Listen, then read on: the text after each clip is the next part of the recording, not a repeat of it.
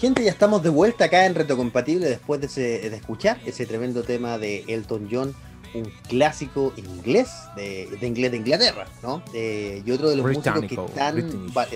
British. exactamente. Y otro de los músicos tan valorados, Elian, por la corona, recordemos que el rock y el pop inglés le da más dinero que varias industrias pequeñas a Inglaterra.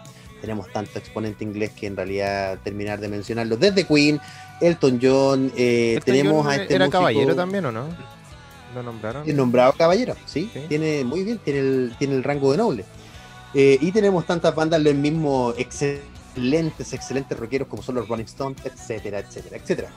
Bueno, y te recordamos para quien no, no nos está viendo, sino que nos está escuchando, que esta es la segunda parte del podcast. Recuerden que nos pueden encontrar eh, en Spotify con nuestros podcasts ahí en Radio Compatible y también nos pueden seguir en las redes sociales de la radio que son eh, Twitter que nos pueden encontrar como bajo radio en Facebook como Radio y en Instagram también como Radio. Y si no se acuerdan de nuestras redes sociales de la radio pueden ingresar directamente en el navegador poniendo como dijo una como dijo la presidenta Bachelet y no sé quién más el otro día HTTP www no HTTP la razón. HTTP dos puntos SS no HTTP SS dos puntos. Slash slash. Slash slash www.aerradio.cl mucho más fácil que lo que dijo Bachelet y lo que dijo no sé quién hace un par de semanas. Es mucho más o nos pueden seguir con en este papelito. Ah como la ministra justamente nos pueden seguir ahí en ese papelito que debiese decir aerradio.cl Exacto. Ya, Elian, bueno, para tomar el hilo inmediatamente respecto de lo que estábamos hablando en el bloque anterior, ¿no? Eh, terminamos con Cobra Kai. Retroalimentanos un poquito de respecto de Cobra Kai, de qué, qué te han parecido las temporadas anteriores, eh, qué te parece esta tercera temporada, que, cómo va todo, más o menos, cuéntanos un poquito de tu experiencia vamos a partir con la primera temporada. La primera temporada engancha a las personas. La verdad es que yo, yo no esperaba tanto. Yo dije, ah, ya va a ser como una serie medio mainstream. Eh, pero la verdad es que supera un poquito la expectativa y bueno, te traen estos personajes como eh, clásicos de, Karate Kid, a Daniel Laruso y a Joe Lawrence, eh, que siguen con una rivalidad después de 40 años, tú dices. Increíble eso. Tú dices, ¿cómo? pero la rivalidad no va en un sentido. Bueno, ya hablar de la primera temporada y la segunda no es tanto spoiler eh, en sí. Eh, la tercera ya es un spoiler, sí, así que voy a tratar de mesurarme ahí. Pero eh, tú dices, ¿cómo llevan 40 años sin arreglar nada? O sea, pero claro, o sea, si uno vio Karate Kid, fue bulleado eh, Daniel Laruso y después él se reivindicó con esta patada de la curulla que le, hizo y que le ganó ahí en el campeonato de karate. Pero fue porque a punta de esfuerzo y todo, y que gracias al señor Miyagi y, y todo, eso. Y también, como que digamos así, le quitó la, la polola a John Lawrence. Entonces, como que como que le quitó entre comillas, porque no estaban. Sí, claro, sí, O sea, como que siempre se profundiza que al final no estaban, ya, ya estaban separados hace, hace rato y cuestiones así. Pero la rivalidad, estamos hablando que era una película de los 80. El, y el ego funciona así, lamentablemente. Sí, era una película, eh, digámoslo así, bastante machista en algunos aspectos, sobre todo por la mentalidad que tenía eh, John Lawrence y que se ve reflejado también en, esta serie, eh, sobre todo en la primera y segunda temporada. La tercera igual, pero es en menor grado. Ya como que empieza a entender. Eh, aparte que se empieza a actualizar. Este hombre que, está enfocado, en realidad la serie parte enfocado en, él, en como en el malo, digámoslo así, en el malo de, la, de la película. Pero que aquí es uno de los protagonistas.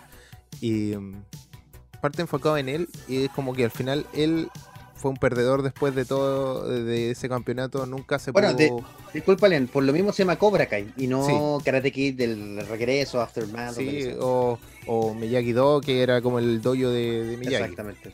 Entonces, eh, esa, esa, está lo interesante porque te lo replantean de, otro punto y te logran eh, encariñar con este personaje. Porque tú, o sea, y el asunto es que tampoco te hace ver eh, como el malo a Daniel Laruso. Porque tú dices, chuta, me van a mostrar ahora como que él era el Gran, malo. gran, gran acierto de la serie, creo Sí. yo. No tiene un villano así como tan enfocado en este es villano y este es malo. Sí, sí. Como que, como que lograron, es que, es que eso es muy extraño está, es en esta serie que tú dices, oye, aquí vamos a ver un malo así como fijo y recién en la tercera temporada, segunda, mitad de la segunda temporada el- y en la tercera ya te lo fijan, ahí te, aquí tenés tu antagonista, pero como que te mostraron esta dualidad de cosas que al final es muy humana la serie en un cierto sentido. Eh, yo te iba a decir lo mismo, la gente, no hay villanos completamente malos en la realidad, ni gente completamente buena como para que solo sea un héroe. Mira, yo voy a decir una frase, pero no voy a decir quién la dijo, porque en la tercera Ya, temporada sale esta frase y la dice alguien importante, ¿cachai? Pero dice que al final, eh, que no sé, po, tú Daniel tienes tu realidad, John tú tienes tu, tu, ver- tu verdad, tu perspectiva, eh, y luego hay una tercera eh, realidad, una tercera perspectiva, que es la verdad. Wow. Entonces, los dos quedan, quedan ahí boca... Helado. Helado no, porque al final eh, todo el rato, toda la serie va mostrando eso. Como que, o sea, oye, los dos muestran su perspectiva, se van peleando porque lo, uno cree que el otro era el malo y el otro era el malo y en realidad siempre fue que, no sé, pues John Lawrence fue eh, eh, como manipulado prácticamente. Su realidad tampoco fue la mejor. Eh, también no solamente era un niño rico, sino que también tenía sus problemas. Daniel Laruso también creció con problemas y cosas. Y obviamente a punto de esfuerzo llegó a donde estaba, vendiendo autos, todas las cosas, gracias a Miyagi. Y que a todo esto se, siempre se, se le ha hecho varios honores a, a señor Miyagi en la serie, porque hay que recordar que él falleció hace unos años atrás, si no me equivoco, Exacto. exacto, y sí. en la serie no aparece. Eh, lamentablemente aparecen fotos de él y todo. O sea, y, y, y siempre apelan un poquito a la nostalgia. Eso es lo bacán igual. Eh, O sea, como un poco cliché, pero sí, bacán, porque tú ves a personajes antiguos y que tú dices, uy, qué bacán verlo y que todavía estén vivos. O sea, yo ver al, a John Es Chris, es- al, Es, al- cli- es cliché alien, como dices tú, pero también apela un poco a la nostalgia de uno. ¿En, el, en qué sentido? En qué es rico ver un personaje, reconocer un personaje Sí. que tuviste, aunque no sea una película, una saga y que uno siguiera completamente, pero es rico encontrarse con ese tipo de cosas. Sí. Y en la Son tercera bonitos. temporada, bueno, en los trailers se muestra, pero en la tercera temporada aparecen personajes eh, de las películas de Karate Kid. Supe que pasó eso, como todavía no, no, no veo completamente, pero sí, Sí, supe que pasó sí, eso. aparecen y de verdad que aportan a la serie y A la trama. Sí, aportan, no es como que, ah, ya sí apareció, pero es como que te da. Y bueno, la primera temporada se enfoca en eso y aparte están los hijos, ¿ya? Está Samantha, que es la hija de Daniel Ah, ok, yo pensé que lo dijo. Ya, ok, ok, ok. Sí, eh, están los, Sí, sí, sí. eh, está Robbie, que es el hijo de, de John Lawrence, cosa que no tienen una relación. Y esto, esta es una cuestión muy cuática, porque eh, eh, John, eh, o sea, eh, eh, Lawrence, eh, John Lawrence, el, el sensei de Cobra Kai, no tomó a otro chico que se llama Miguel y al final él fue su sensei. Y el chico es como prácticamente como su hijo, o sea, como que lo educó él, que Sí, bueno, gracias sí. a Cobra Kai como que él retomó su vida, empezó a volver a hacer, a hacer cosas y gracias también a Miguel es como que logró como salir de esa burbuja del donde estaba 40 años prácticamente.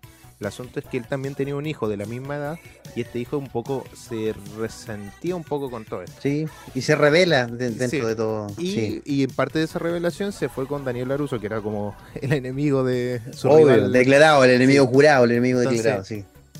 Hacerlo, eso fue como que, uy.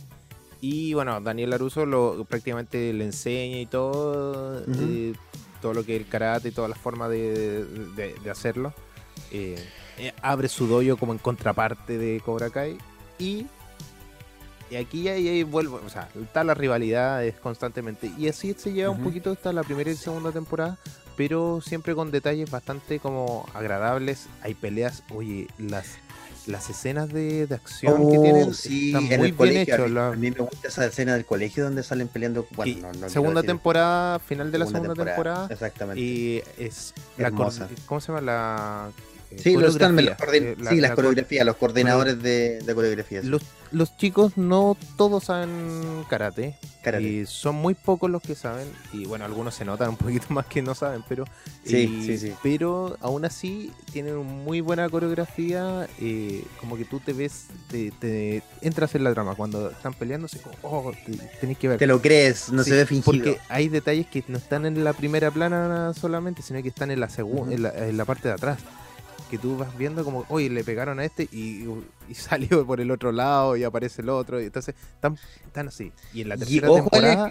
Esa coordinación es muy difícil. No, Uno piensa que es como súper fácil y todo un trabajo, una pega bien fuerte ahí. No, no. Y la tercera temporada también tiene muy buenas estas coreografías, la siguen, dando y, y, eso es bacán. Está muy bueno y y también abarcan este como las consecuencias de lo que pasó el final de la segunda temporada que, que, fue yo con yo, con el, yo me sí yo no quiero decir spoiler pero hay emociones fuertes porque pasan cosas fuertísimas no quiero hacer spoiler de verdad pero la segunda temporada creo que es muy superior a la primera muy superior. Yo a, veces hay, hay, hay temporadas segundas temporadas que no son mejores etcétera por varias razones. Bueno y una de las razones es que en principio YouTube Premium tenía esta serie, la revivió con la primera temporada y la segunda con la gente, a tanto a la gente le gustó, cuando se estrena en Netflix la segunda temporada, esta cuestión, o sea, la primera, esta cuestión explota en fama, pero la, yo la vi hace tres años en la primera temporada, o sea más.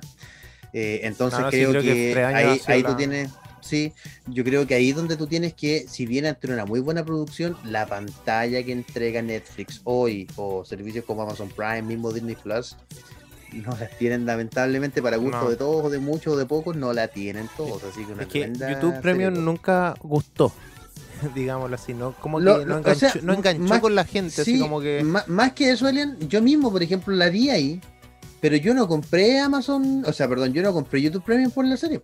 Yo compré para poder tener YouTube Music, compré para que los videos de YouTube no tuvieran eh, eh pausas ni tuvieran comercial. Entonces, este añadido me gustó gratis. Sí, aproveché una serie. Hay varias series más, pero por ejemplo, son de youtubers conocidos y yo sigo youtubers conocidos. No.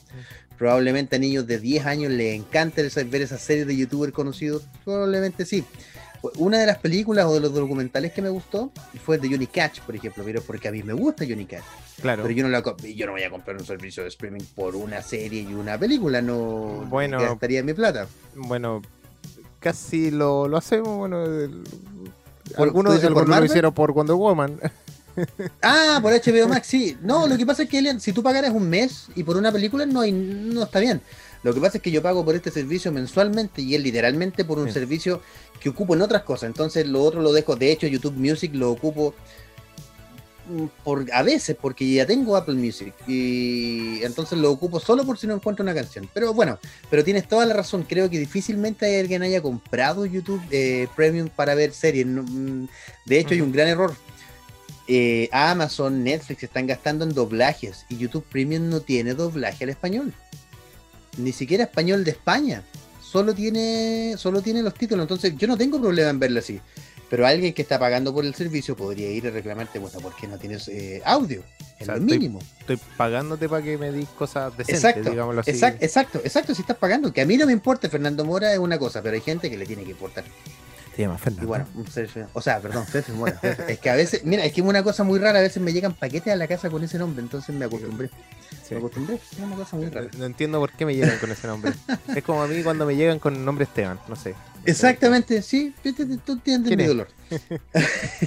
Oye, Elian, bueno, y para avanzar un poquito dentro de lo que eh, conversamos de Cobra Kai, porque es de lo último que llegó a Netflix en este tiempo.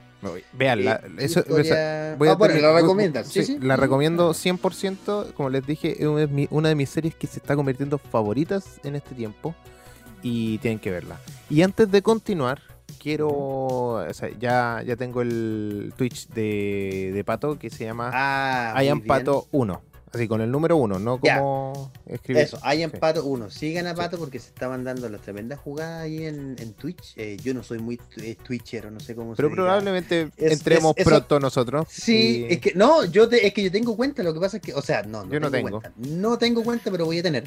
Y la verdad es que eso es como, mira, vaya a sonar muy viejo. Bueno, tengo mi edad pero ya no voy tanto con así de ver gameplay. Yo juego Super Nintendo y soy feliz, entonces no es mucho lo que lo que puedo seguir, pero sigan a Pato que está haciendo unos buenos gameplays por ahí. Ojo que Twitch ya no es solamente para videojuegos, o sea, se su enfoque principal, pero tiene varias cositas más y a lo mejor por ese lado he visto, yo entre... He visto en un par de streamers viendo, por ejemplo, con ver una película, la ponen con OBS, asumo yo algo así, en la pantallita chica y le van comentando, viene un formato bien interesante.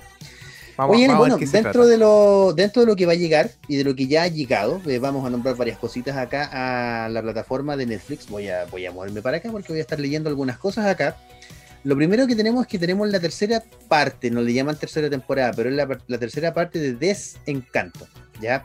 Esta serie de Matt Groening, creador de Los Simpsons, yo vi la primera, y, literalmente me pareció sí literalmente. La segunda temporada creo que se sube tiene un cierto subida ahí de, de calidad si lo queremos ver así en la escritura pero la verdad ah, mira lo que pasa, Lien, es que se supone que cuando tú cuentas una historia tienes que contar una historia a varios niveles, ¿ya? Cuentas la historia principal, algunas historias alternas, etcétera. Y siento que lo que trataron de hacer aquí fue contarnos, tenemos un gran plot twist a final de temporada y el problema es que no lo anunciaron tan orgánicamente. Eh, está muy metido con calce, con force, y no es, mira, es una historia que intenta transmitir un tipo de humor pero no alcanza a ser de humor. A ver, es como una historia, Eren, ¿cómo te lo podría explicar? Yo, en mis propias palabras. Creo que es una historia de un humor que intenta ser moderno, pero que en vez de ser moderno le dice al, le dice al Bombo Fica con Dino Gordilla, ya ven y cuenta chiste ahora, en este tiempo. Entonces, es una serie que, que no, es como si no estuviera dirigida para nadie, a veces siento yo. Ese creo que es el problema. Una serie en general no es tan mala como a lo mejor la hago ver vale la pena mirarla, vean un capítulo. Y si no le enganchan a la primera, no les va a enganchar después porque no cambia. Si enganchan en el primer capítulo les gusta, síganla bien. Ya, pero, pero es una serie tal como decía él, lamentablemente, que desencantó. Y la noticia es que llega en su tercera temporada, eh, o tercera parte, como le llaman ellos, ahora con 10 capítulos más a la plataforma.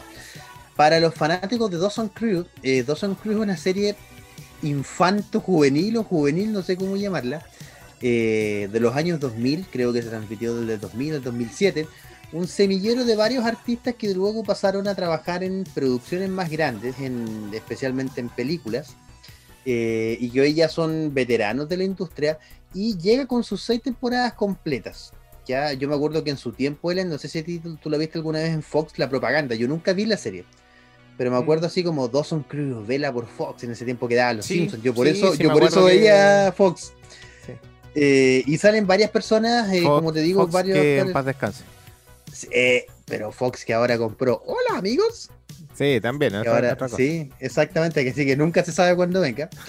Eh, y llegaron ellos con, esta serie que, como te digo, es muy americana. Es muy americana, perfeccionista, con gente perfecta, con sueldos perfectos, sin pobreza y con problemas del primer mundo. No hay problemas del tercer mundo. Esto no es Malcolm viendo como una familia de clase promedio americana pobre. No, no, no, no, no, no. Esto es aquí disculpa, aquí van a van a las misas clandestinas y se dan la paz. Para que me entiendan de esa manera. Sí, no, esto es. O van a Cachagua. Van a Cachagua. Esto, esto no ocurre en Santiago Centro ni ocurre en alguna población, esto ocurre en Cachagua. Es una serie que yo la encuentro muy buena, pero véanla porque más de alguien va a enganchar. Pero es como tómenlo como una teleserie. Bueno, son seis temporadas que se van a subir en Netflix. Exactamente. Otra de las cosas que tenemos, Helen, es eh, Yumanji, este reboot eh, de Yumanji. ¿Tú viste la primera película?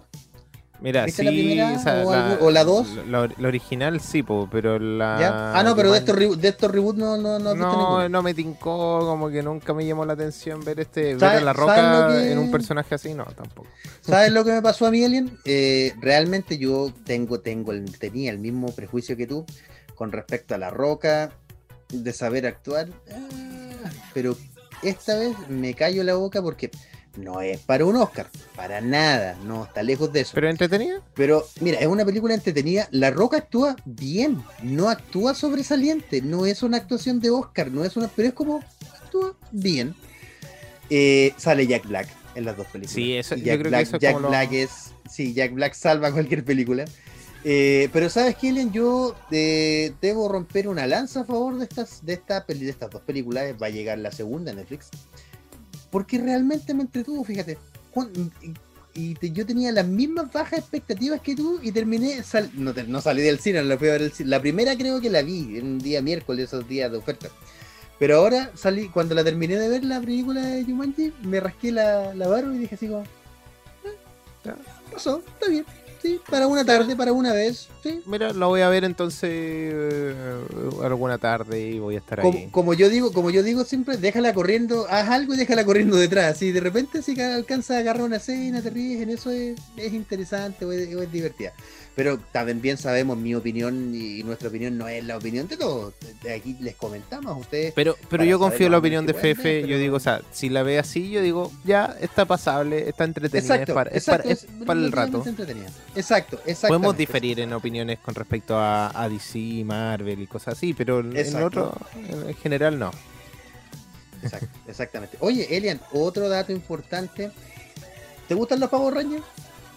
Siempre O me han gustado. O sea, las primeras series, las Ya, primeras ya. 15 series de temporada, ¿no? Yo, yo como un buen ñoño, eh, si bien dejé de ver la serie en Power Rangers RPM cuando llegan a esta especie de futuro posapocalíptico, ¿Ya? me encantó ese concepto, pero lo ejecutaron muy mal y ya yo ya estaba grandecito, así que dije ya. Yo llegué Ya, hasta los Mystic esto- Force.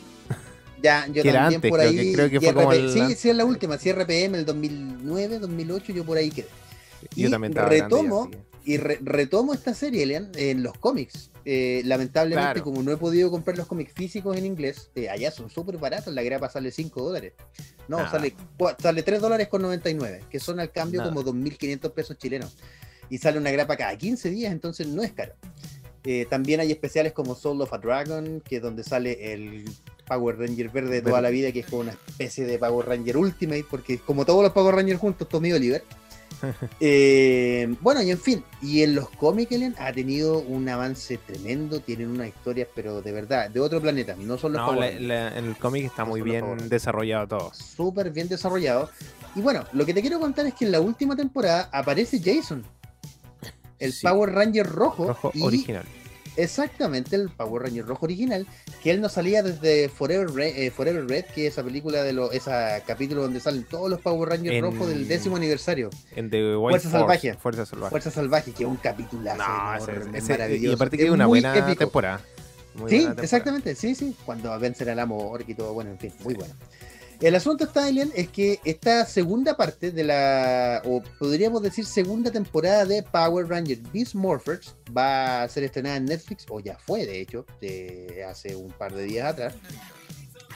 Y aparece esta guerra, se llama Guerra Jurásica o Guerra Dinosaurio, donde los eh, distintos Power Rangers de la era de los distintos dinosaurios de la historia de Power Rangers, recordemos que están eh, chuta, ahí yo me, yo me pierdo. Super, Super Warrior, Super Ninja, Super Sentai, no me acuerdo. Una, una Sí. temporada se llama así que tiene dos.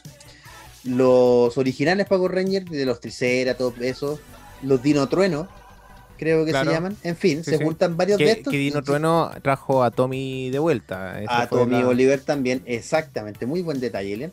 Y eh, se juntan estos, tienen que ir a través del multiverso. Recordemos que los Power Rangers ya tienen multiverso confirmado desde la temporada hace dos o tres Mira, temporadas. ese bonito que se ve ahí arribita. Ah, eh, ya. escucha, eh, por ahí arriba, ahí está. Ese Ya. era el Tommy Oliver, por el negro, el de Dino Trueno. Ah, ya, ya, mira. El que lo mostré, creo que hace Oh, un capítulo. La canción Eh, bueno, el Elian justamente vuelve ahora, pero vuelve, o sea, no vuelve Tommy Oliver, perdón, vuelve Jason, pero se juntan con todos estos Power Rangers de la era jurásica, de la era de dinosaurio, y vuelve un personaje muy querido por los niños de 31 minutos, dijo, eh, ¿cómo se llama?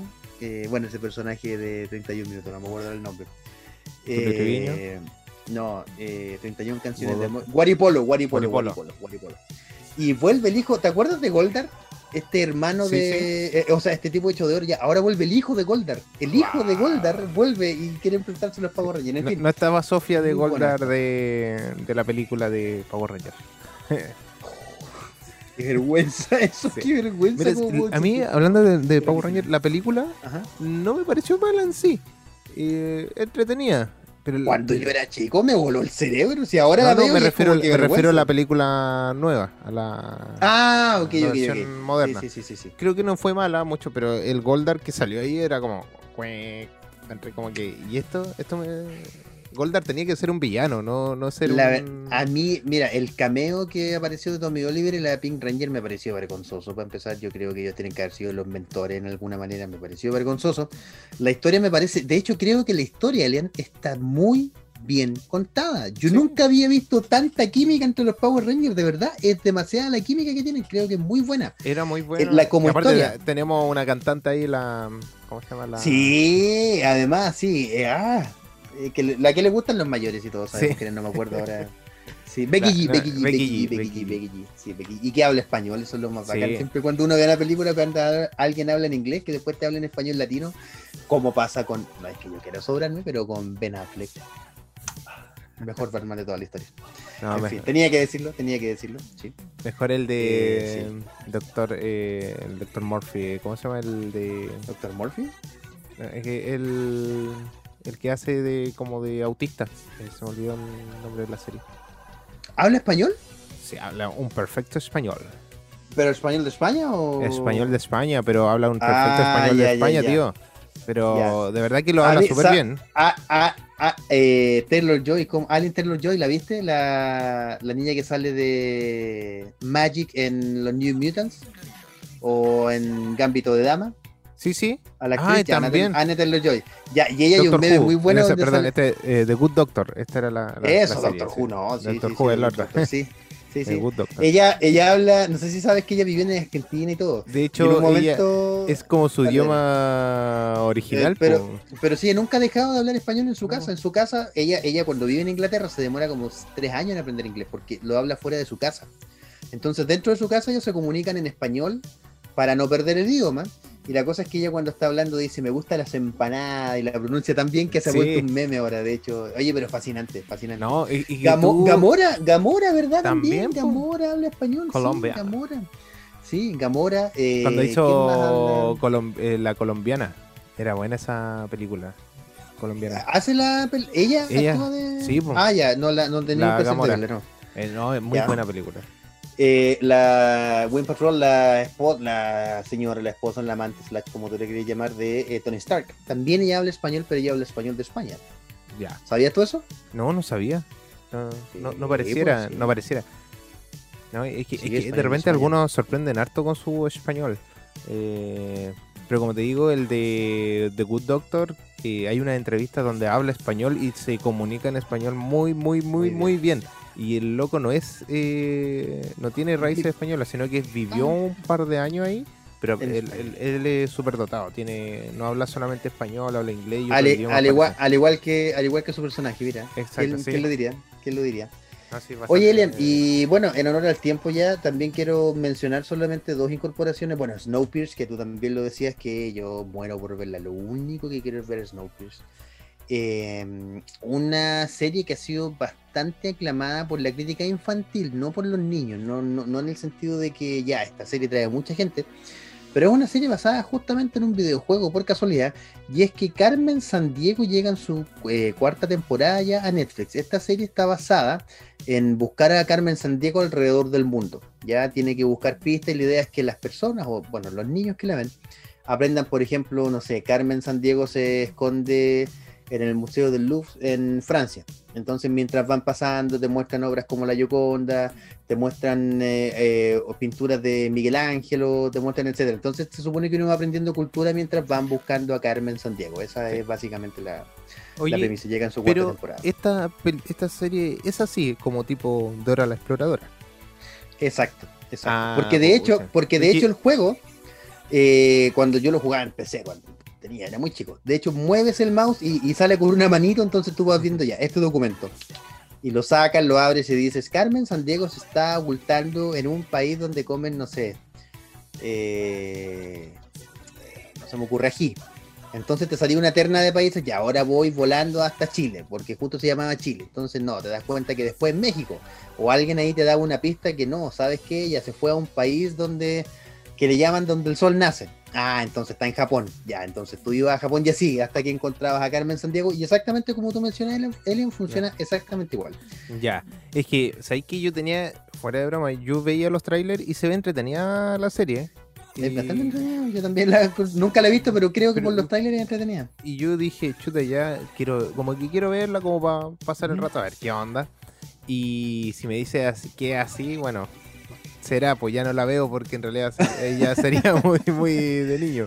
Pero... O sea, eh, pero la verdad, Elian, yo con mis sobrinos que vi un par de series cuando estuve allá con ellos, eh, realmente uno a veces piensa, me pasó mucho, por ejemplo, con la era del hielo y esas cosas que ya, sabes que ya no son para mí, son para niños. Y las vi y lloré y disfruté y lo pasé muy bien. Es una cosa muy curiosa, muy curiosa. Sí, no, si uno ya, uno puede seguir viendo cosas de niños y nadie te lo, nadie te lo impide. Y la cosa es que, por ejemplo, es como que esa de, de, que tener que ir viendo, oye, ¿dónde está tal persona? ¿Dónde está lo otro? No, como que ya, ya eso no puede ser porque ya me aburre. lamentablemente ya estamos un poquito grande para, para, eso. Aunque cuando uno ve a un sobrino, lo que sea, un niño viendo una serie, te cae pegado. sí, y se puede pegar cierta licencia. Uno dice, no, si no, no era ser más cabros chicos, etcétera No, no, sí. Oye, él lo estaba viendo.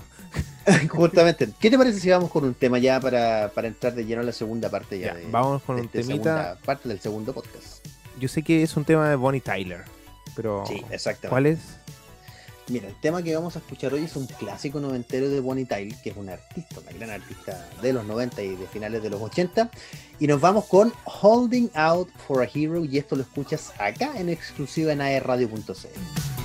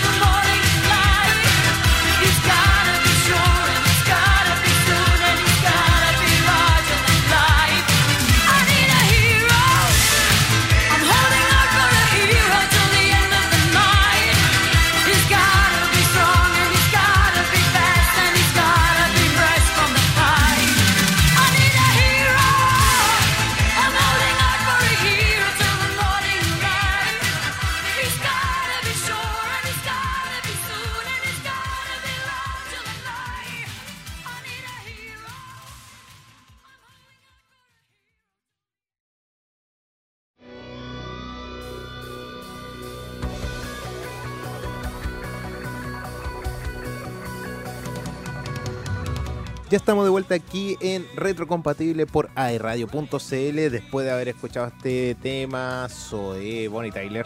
Y bueno, estábamos entretenidos y estábamos hablando un poquito de algunas cosas de lo que vamos a estar comentando o recomendando en esta última sección, esta última patita, como dice Fefe, de Retrocompatible el día de hoy. Sí, el programa es más largo de lo que ustedes acostumbran y por el verano al menos van a ser eh, unas dos horitas más o menos, eh, donde vamos a estar hablando más explayados, como más tranquilidad. Deberíamos tener acá en fondo, acá atrás en fondo de una playa, una ola, así. Sol, playa y arena, vamos. Me acordé de ese tema. Oh, me cayó un poquito el carnet del reggaetón, pero nada más. De hecho, esa canción fue de una teleserie, si no me equivoco. Sí, sí. Mira, Alien, regga Alien reggaetonero. Alien reggaetonero, no, no sabía eso, no sabía. Oye, Elian, bueno, de, dentro de las cosas que vamos a comentar, y antes de, dar la, la, última noticia, me gustaría, eh, que ya es un tema que dilatamos mucho, por fin hablar de Wonder Woman 1984. Antes de hablar yo, me gustaría cederte la palabra a ti, tu opinión, aquí para todos los que nos escuchan, los que nos ven, siempre sin spoilers, pero me gustaría saber qué es lo que opinas de. No, no te voy a preguntar de Galgador porque tú y yo sabemos que Galgador es la, la, maravilla. Dios, cuando terminó su creación, terminó con lo último de la tierra y creó a Gal con, amor y cariño. No, pero fuera de esa broma, Elian, ¿qué, ¿qué, te parece la película? La verdad es que, mira, tengo un, es como una opinión dividida en mí, así como... Ya. Y, esto es solamente mi opinión, eh, si ustedes vieron la película y les encantó, bacán. Cada uno tiene su gusto, cada uno tiene su opinión, pero a mí encuentro que la película eh, le faltó algo. Siento que en sí, no sé si fue el guion eh, que estuvo un poco como vacío, porque por ejemplo las actuaciones estuvieron bastante buenas. Eh, digámoslo así, Gal siempre en su papel lo hace bien, eh, claro. lo hace espectacular. porque qué Gal Gadot? Amamos a Gal Gadot aquí. Así que nunca va a ser algo, algo mal, por lo menos de, Wonder Woman, no, no, lo vamos a ver así. Y encuentro que bastante bien un personaje que ya se desarrolló, ya como contar un poco más de Gal fue como que contaron un poco al principio y nada más. Después ya era como que eh, se desarrolló un poquito esa emoción que se necesitaba de ella, pero encuentro que no se pudo tomar muy bien de esta emoción del, de esta reaparición de del personaje Steve. ¿ya? Entonces como que siento, siento como que ahí, ahí se perdió un poquito eso. Eh, el, el, actor que hace Steve, Steve eh, no, me puedo, no, me puedo, acordar cómo se llama. No, eh, Chris, Chris, algo, Chris Pine. Sí, eh, exacto, muy bien. Siempre, siempre, siempre es, que, es, que, me acordé porque, por este video que hacen. Yo no soy Chris, no soy ese Chris. Ah, verdad, sí, sí, sí, sí, tienen razón. de todos los Chris de, de los superhéroes. Entonces, creo que él hace, siempre hace un papel medio gracioso en general, siempre tiene ese como ese toque y bastante... El comic relief, el alivio cómico. Sí, pero es como que ya está. La película no es una película densa, es una película bastante relajada desde un principio. Eh, es una eh, película fácil de digerir, no, no es una película así tal como dices tú. Sí, sí, Pero también una, no es una película como que quieras ver de nuevo. Encuentro mm. yo que es una película como para el rato. Así como tú dices de Yumanji, Creo que eh, esta película es así. No es como la primera. La primera encuentro que tenía mucho mejor contenido. Y eh, acción, tenía harta acción. Harta acción, mucha acción. Eh, mm. Te dejaba metido, la trama estaba bien desarrollada, tenía un buen guion. en cambio aquí, bueno, le faltó más acción, como dices tú. Le faltó más al guion. Los personajes estaban desarrollándose bastante bien. Pedro Pascal hizo un excelente trabajo. Nada, que, decir. tremendo actorazo Pedro Pascal. Pero encuentro que le faltó fundamento a, como te digo, en el guion al personaje, porque como que ya yo quiero hacer esto, pero ¿por qué? Porque quiero tener la fama mundial. Mm. Es como que sí, yo, dije, sí, sí. yo dije, ok, pero ¿qué más? Pero esto se va a raíz de que la película está muy pasada en películas ochenteras. Eh, eh, no solamente en un aspecto estético, sino que también en este sentido de la trama. porque las películas ochenteras tienen como este mensaje y como que lo muestran también un poquito al final, como que este mensaje de bondad, de, cosas que se esperan de, mm. una película ochentera o de Sí, mira, claro, a mí, a mí la verdad, Alien, me pareció, eh, ¿te acuerdas que cuando la terminé de ver, te, comenté, conversamos por WhatsApp? Y que yo la verdad esperaba harto de la película pensando que era la misma directora, Patty Jenkins. Es, que, eso, yo dije, bien tanto cambio de una misma directora es como muy raro. Sí, bueno, y en fin, mira, a mí lo que me pareció más drástico, a ver, vamos a empezar, voy, a empezar por cosas puntuales así para avanzar. Creo que Pedro Pascal, a diferencia tuya, discrepo, creo que está bien justificado por una razón bien simple. Él ya es millonario y si hay algo que causa animadversión entre la gente, en general es que alguien sea rico. Por lo tanto, ya tiene ciertas cosas que eh, una animadversión, ya, ya hay una historia contada, no tienes que contarla. Dime, Elian, para, avanzar. O sea, es que si lo digo, a lo mejor puede entrar en el ámbito del spoiler, pero él no sí, era millonario es que yo no quería decirlo, Elena, porque de hecho en los trailers te venden que él es millonario. Esa es parte del fundamento de, la. Así que dejé, no lo digamos, ojalá nadie lo haya escuchado, ahí. Claro. bueno, la, cosa de Len la cosa de es un empresario, fuera de que sea millonario, ¿ya? Entonces, pero es un empresario. Se vende, de hecho, esa, esa frase que justo sale también. Eh, que es muy ochentero. Dentro de los trailers, es muy ochentero. Creo que el gran error, el gran error de la película es haber empezado como una película glam de los 80 con todo ese brillo porque te prepara para un tipo de película y termina siendo otra. La acción es mínima y Wonder Woman en los cómics y en todos lados es acción pura, no es violenta, pero es acción, es una, es una amazona, está acostumbrada a reaccionar con violencia, no para matar a alguien, sino que ella, ella es en sí eh, una persona de fuerza, ¿ya? Eh, la película creo que tal como tú dices, el guion no está malo, pero el, en sí mismo, pero la historia que se cuenta, al final yo le diría que los últimos 15 minutos es lo que salva la película, aun cuando el final... No quiero calificarlo de tonto porque tiene sentido dentro de la película, no es un final sin sentido, respeta la hegemonía y la historia de la película en sí mismo, el universo se respeta, las condiciones. Pero me parece que es muy sacado de ya. Respetamos el sentido de la película o del final, pero vamos a terminarlo de esta manera porque así hay que terminarlo nomás. Eh, hay cosas que quedan en la nebulosa porque hay una cosa que hace Pedro Pascal como Max Lord, que todo esto es un personaje que no se había explotado nunca. Él es una especie de ayudante antihéroe, héroe de la liga. Cuando la, la liga se hace internacional, ya eso es Max Lord. Eh, y es un tremendo personaje en los cómics que, tiene varias aristas. Em, pero es un empresario básicamente, como sale a la calle, es un administrador de la, de la liga. Enemigo de Batman, Batman creen que no necesitan a nadie, eh, creo que se perdieron la oportunidad en algún un futuro de haber hecho Civil War que de la Liga de la Justicia, que tuviera otro nombre. Pero en fin, lo que me parece es que hay cosas que son demasiado sacadas del gorro. Hoy, no sé, voy a vender estos audífonos porque sé que me van a dejar plata ya, ok, eso es parte de la película, pero ¿quién te dijo que los podías vender caros o baratos? Nadie te dice eso. Hay cosas que es necesario explicar en la película y acá no se explican y tú tienes que sobreentenderlas y eso es un gran error. No puedes dar por sobreentendido cosas que son fundamentales en la trama y creo que eso es lo que más decae en Wonder Woman junto con la acción. ¿Cómo vuelve Steve Trevor? Me parece entendible pero cómo se enteran los dos que cada uno es quién, es como... Ah, y cómo llegó, como, no sé, como que de repente es como que... Sí, como sí. que sí, sí, como que hay cosas como que le faltan desarrollar y... La, actriz, ojo, Allen, para yo lo último que quiero decir, de Chita, la evolución de Chita me parece bastante buena. Me parece muy buena, muy natural. Actriz.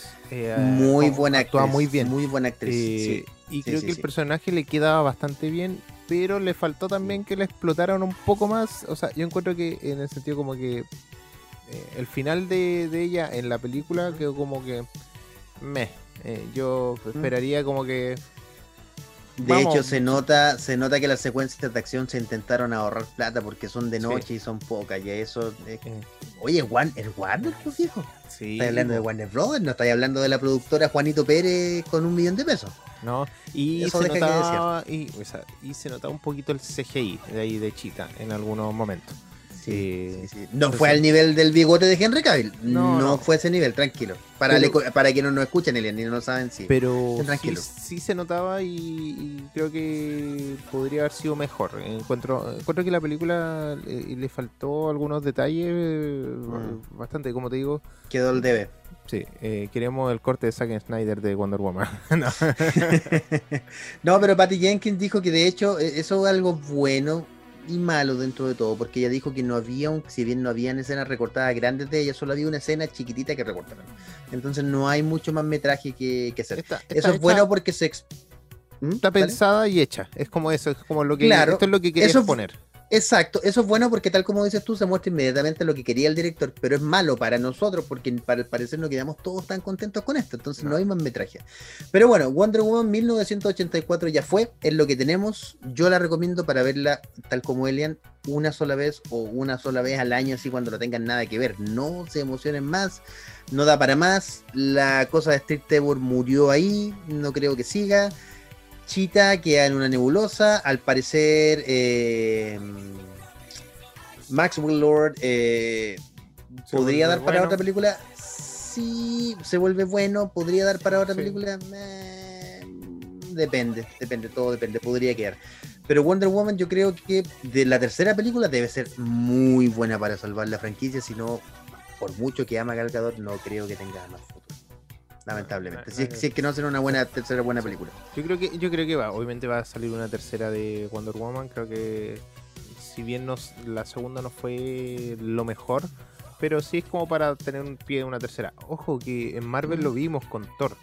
Eh, una primera película sí, sí, sí, sí. Mm, ya, la segunda mala, digámoslo así. Y la, la tercera, muy, sí, muy buena, muy buena.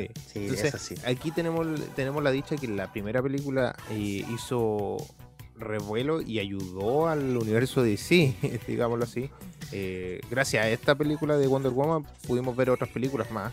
y eh, visto desde ese punto de vista, Elena, es interesante porque da a entender desde, desde, tu punto de vista que debiese haber un cambio de tono en la película, en la tercera. Lo que uno esperaría, que no debiese quedar con ese tono tan ochentero ni tan glamoroso, tan glam de los 90. Ahora, ahora igual creo entender un poquito esto como la visión de Patty Jenkins, que es como que al inicio es, eh, o sea, la primera película se enfocó en la época y la segunda igual, como que utilizó la época al favor de la película, digámoslo así. Eh, Exacto. Si funciona o no funciona en esta época ya no, no sé. Pero, claro, discutible. Sí, sí, sí, A lo mejor la primera probó una, un poco de, unas pintas, es como, no, es más de guerra, entonces le damos un poquito más de acción. En cambio, ya en los 80 ya es otro tipo de guerra, una guerra más informática, de la, entre comillas, la Guerra Fría, entonces eh, veámoslo por ese lado. Eh, sí, sí, sí. Entonces, eh, es lo más seguro que la tercera venga más actual, ya esté en el año. y veamos qué, sucede ahí. Eh, entonces, y si es así, ya va a tener otra visión. claro, lamentablemente no podemos hablar más porque de verdad no queremos dar spoilers, véanla. Pero, pero bueno, ahí quedan según su propia opinión. Eh, ¿Recomendamos verla desde acá? Sí, una sola vez ya para, para que quede claro. Y Elian, en honor al que se saquen la duda de todo esto. Exacto, exacto. Vamos avanzando un poquito y luego vamos a dar un par de recomendaciones, pero me gustaría mencionar, Elian, recién estamos comenzando el año, algunas películas que se vienen este año y como ya la pandemia ha pasado un poco, entre comillas, porque seguimos, tenemos, tenemos que seguir cuidando, ¿no? Los estrenos en el cine están, veremos, se calcula por lo menos que en Chile y en la región recién entre septiembre vamos a estar la mayoría vacunados, así que no se emocionen que fechas son todas tentativas, pero vamos a mencionar algunas películas que se vienen buenas. La primera es la nueva adaptación de Mortal Kombat, una, una que tuvo una primera película en el año 1994 extremadamente buena y fiel al material original. Tan buena y tan es así que Shang Tsung, uno de los personajes que eh, eh, aparece en la película, eh, retomaron y le pagaron al actor de Shang Tsung para que apareciera con la misma fisionomía del personaje ahora en Mortal Kombat 11. Así de querido es el personaje. Tuvimos después Mortal Kombat Annihilation, que es una segunda película que es un asco. Es mala, mala, mala con M mayúscula, pero es tan mala que es divertida, no buena, no. Es mala que es divertida, ojo, no buena. Pero la primera es un manjar con, no sé, una torta de dulce con manjar exquisita. y ahora vamos a tener, exactamente, vamos a tener una nueva película. Ojo que, Elian, si tú y alguien más quieren disfrutar, tenemos dos series disponibles en YouTube de Machinima las hizo y están disponibles y son bien buenas, fíjate. Son bien buenas que son estas dos series de, de, Mortal Kombat. Las series que hacen Machinima eh, son con alta calidad, a pesar, de, a pesar de ser como media fandom. Eh, sí, tienen buena calidad. Y se estrena el 13, disculpa, Alien, de, de abril. 16 de abril. 16 de abril. O sí, yo tenía el 13 acá, pero recordemos que esto, le recordamos a todos, es tentativo. Ya no, no es. Se corrió ahora eh, desde el 15, estaba en el 15 de enero. Sí, de enero. Se corrió a abril. Sí, todo por el coronavirus, tenemos que depender. ¿Te gusta Kingsman, Kingsman, Ellen? ¿Te gusta esta saga? Sí, me gustó, me gustó la, la, primera y la segunda. De hecho, ah, las viste. Las vi. Entretenido eh, la, la, película. Pero esta precuela que se viene me deja con un poquito así como que mm, yo no quiero ver mucho la precuela de Kingsman en sí, como que no quiero ver tanto el origen de, los de estos caballeros. sí, yo no sé si te he contado que es una película que, eh, que es una saga de eh, cómic que nace ya pensado como película. Entonces a mí la, forma de escritura del cómic, yo me leí los dos primeros cómics y no me gustaron. Entonces nunca he visto las películas. Están como sacaste de la película hacia el cómic, entonces como es distinto. Si no me equivoco, ¿no? Exactamente. y ver esta precuela es como raro. O sea, si bien es que ya como que las películas te cuentan más o menos lo que pasó antes, entonces como que saber un poco más de este origen, no, no sé. Eh, me hubiera gustado más una tercera entrega y cerrar la historia bien con todo, porque hay personajes que son queridos y todo el asunto. Pero llega este 12 de marzo a, las pantallas. A cine o pantalla, streaming, todavía estamos ahí en veremos. Otra de las películas que llega Alien, eh, que es bastante esperada, debo decir que no soy un fan de la saga, me sé la canción como todo el mundo, pero Ghostbusters Afterlife, que está, se, supone justamente con Ray Parker Jr. que cantaba tan, Ghostbusters. En esta nueva entrega, el director de la película es el hijo del director original y sigue la saga de películas originales. O sea, la película de la versión femenina que fue tan bullada hacen una X y en el fondo no existe. ¿ya? Eso es bueno y es malo por varias cosas. Es malo desde mi punto de vista personal porque no sigue el canon. Yo creo que debería haber un canon, debería estar canonizada dentro del canon, valga la redundancia de la historia. Pero la verdad es que yo la vi y, es mala. Y mejor que no. Es mala, entonces mejor que no la cuenten. Y en esta película hay varios actores que eh, me parecen bien interesantes, pero el mejor, y que yo debo decir que espero que salga, es Paul Rudd. Paul Rudd es un personajazo y sigue tan joven como hace 20 años. ¿Cómo lo hace ese tipo? ¿Cómo lo hace? No sé, no sé qué fórmula estará tomando, bebiendo. ¿Es porque es Ant-Man? ¿Será por eso? Sí, puede ser. Que, trabaja, viaja a través de, del tiempo eh, con las moléculas. Con las PIM, con las partículas PIM. con las partículas PIM. Exactamente. Y no, la verdad es que yo espero esa película, me, me, interesa, me interesa verla. Porque bueno, una motivación y. Claro, y, hay actores niños que, y, hay actores niños que, que, trabajaron en Stranger Things. Entonces como que hay una, una conexión igual ahí, dentro de todo. Hay cosas raras. Sí. Y otra película que se estrena pronto es Morbius, por fin, 19 de marzo. Yo y solo... va a estar ahí. Mira, yo soy un convencido de que los personajes o los villanos de Spider-Man no funcionan solos, así como Venom no funcionan.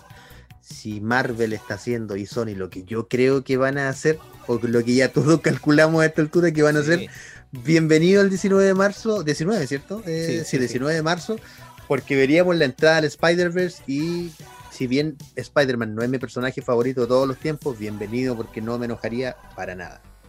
No, la verdad. A ti, Ellen, yo sé que te gusta porque sé que Spider-Man es de tus personajes favoritos. Sí, uno de mis personajes favoritos y encuentro que, pucha, eh, igual como que esta película ha llamado la atención por esto, eh, este, que hayan puesto a- al actor, ¿cómo se llama? Michael Keaton.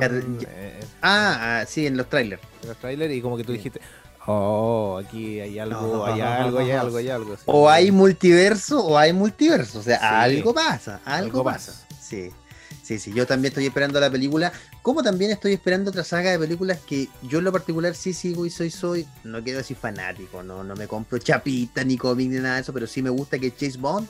Y eh, Daniel Craig sería en la última película donde participa. Y él sería el James Bond de 007 en esta última aventura que se llamaría Sin Tiempo para Morir, No Time to Die. Que se estrenaría el 2 de abril. Ojo que viene con Rami Malek como, como su villano. Mr. Robot, Y- Mr. Robot y Freddie Mercury juntos. Sí, exacto. Y, y, no, y está, está bastante interesante eso, porque el actor es bastante Sí. bueno, así que. Hay otra película, Alien, que simplemente quiero mencionar a la pasada, que es Bob's Burger, la película, que es una especie de los nuevos Simpsons americanos. Bob's Burger empezó como una serie con no tan popular. La verdad es que no. A ver, voy a hacer una comparación bien chilena, bien chilena. Tenemos a Felipe Abello, Los Simpsons, ¿y se acuerdan de Felo, el humorista? Ya, Sí. Felo sería Felo sería Bob's Burger porque no son chistosos para matarse de la risa, pero tienen mucho meta humor, mu- tienen mucha tienen mucho que decir tras bambalinas, de- de- hay un subtexto que leer ahí muy interesante eh, y a mí me gusta mucho, de hecho yo los veo en español latino porque a tal como me parece con Snowpiercer, la voz de ella, por ejemplo, de la, de la esposa, no me acuerdo en este minuto de la esposa de Bob, de la, burgue- de la, de la hamburguesería, la hace un hombre en español y le sale muy, muy, muy bien. En serio, es excelente, tú te acostumbras al tono. Así que, y se estrena el 2 de abril, eh, llega directamente a Disney Plus, así que nosotros vamos a tener el placer de verla y poder comentarla acá. Otra película que, que se viene, que es la segunda parte de A Quiet Place, eh, parte 2. Oh, eh, sí. 23 de abril. No vamos a andar porque ya por cosa de honor al tiempo vamos a tener que ir hablando qué se- cuáles son las que se estrenan este año y qué estamos esperando. Como La Viuda Negra o Black Widow, que estamos esperando hace rato ya. eh, Se atrasó un más de un año. Sí, eh, le estamos esperando esta despedida de Scarlett Johansson. Se pero estrenaría el estaría siete- el 7 de, el ma- 7 de mayo, sí. Sí, el 7 de mayo. Y bueno, todavía no sé si por qué plataforma o cine. Al, al parecer, Elian, al parecer todas las malas lenguas dicen que directo Disney Plus. Vamos a Sí, ver. lo más seguro, Elian. pero Ajá, que- una, una película que estoy esperando yo en lo particular, eh, es una historia bien cortita.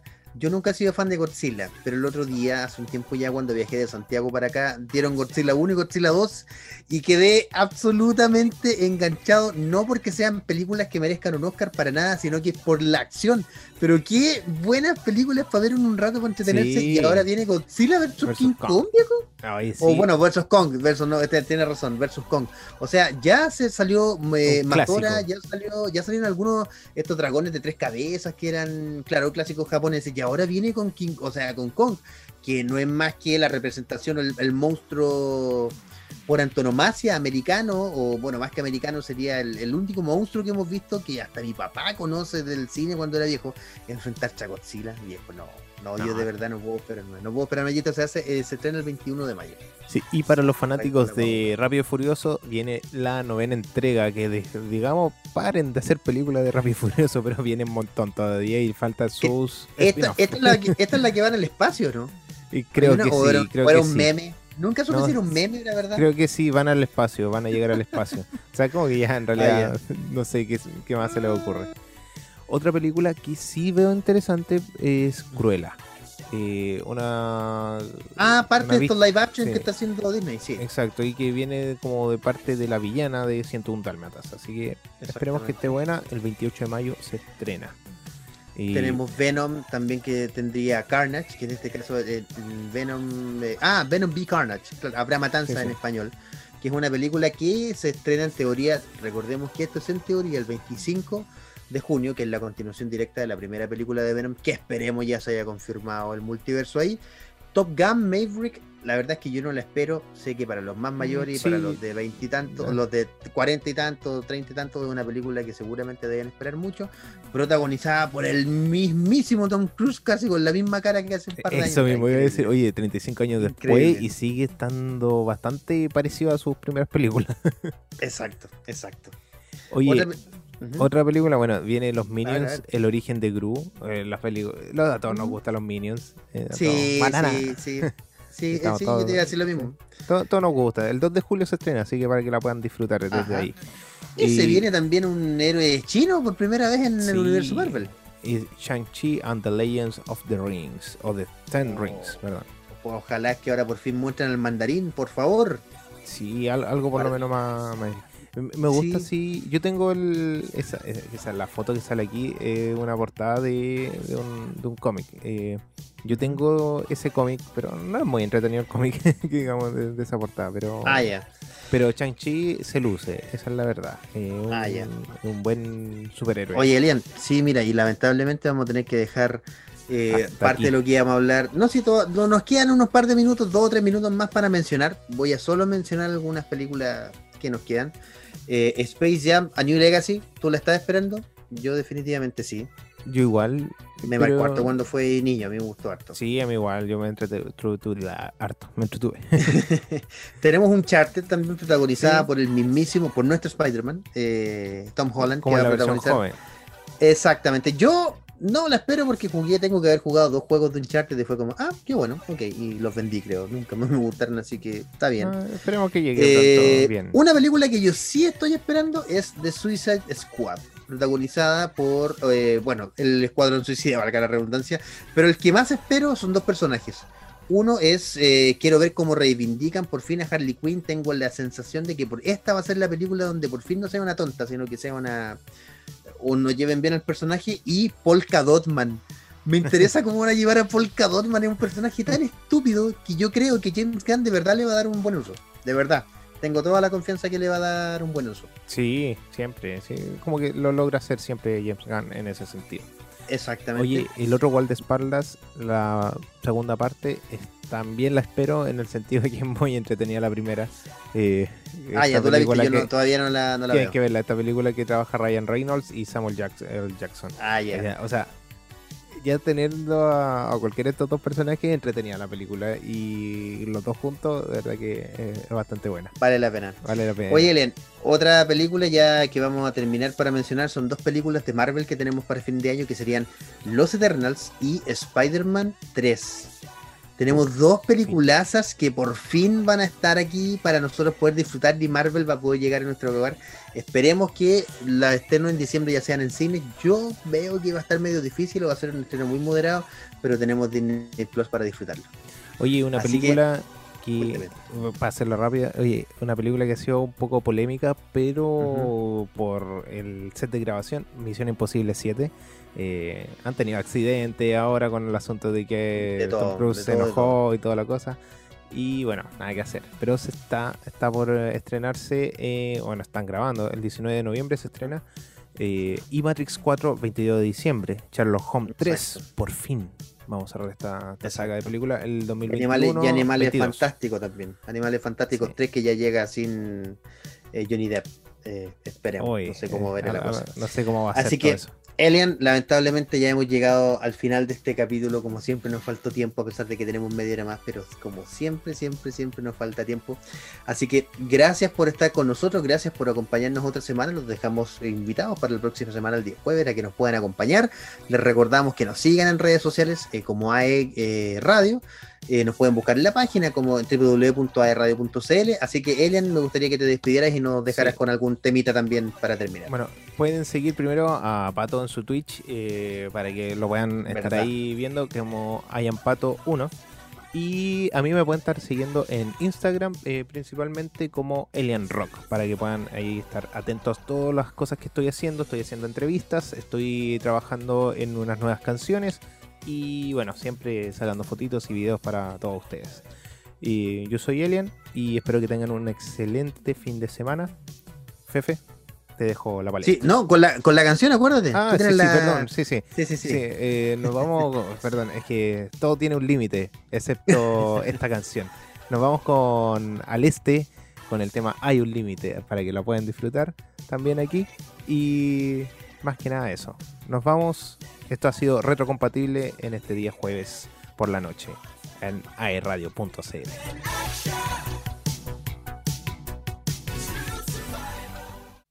Hay un límite que rompe el deseo, algo nuevo que va más allá.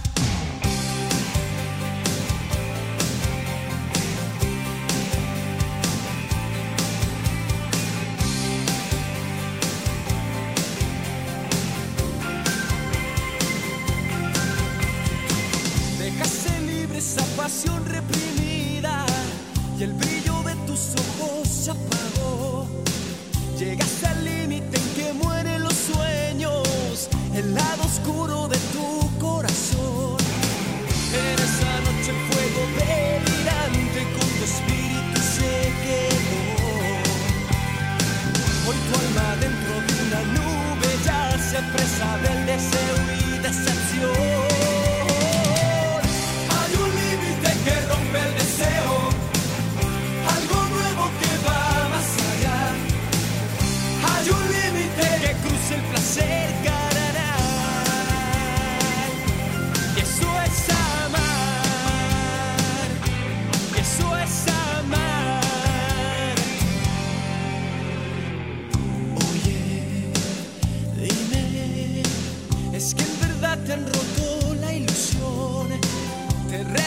echaste contra el monte de olvido y vives dentro de tu sedición.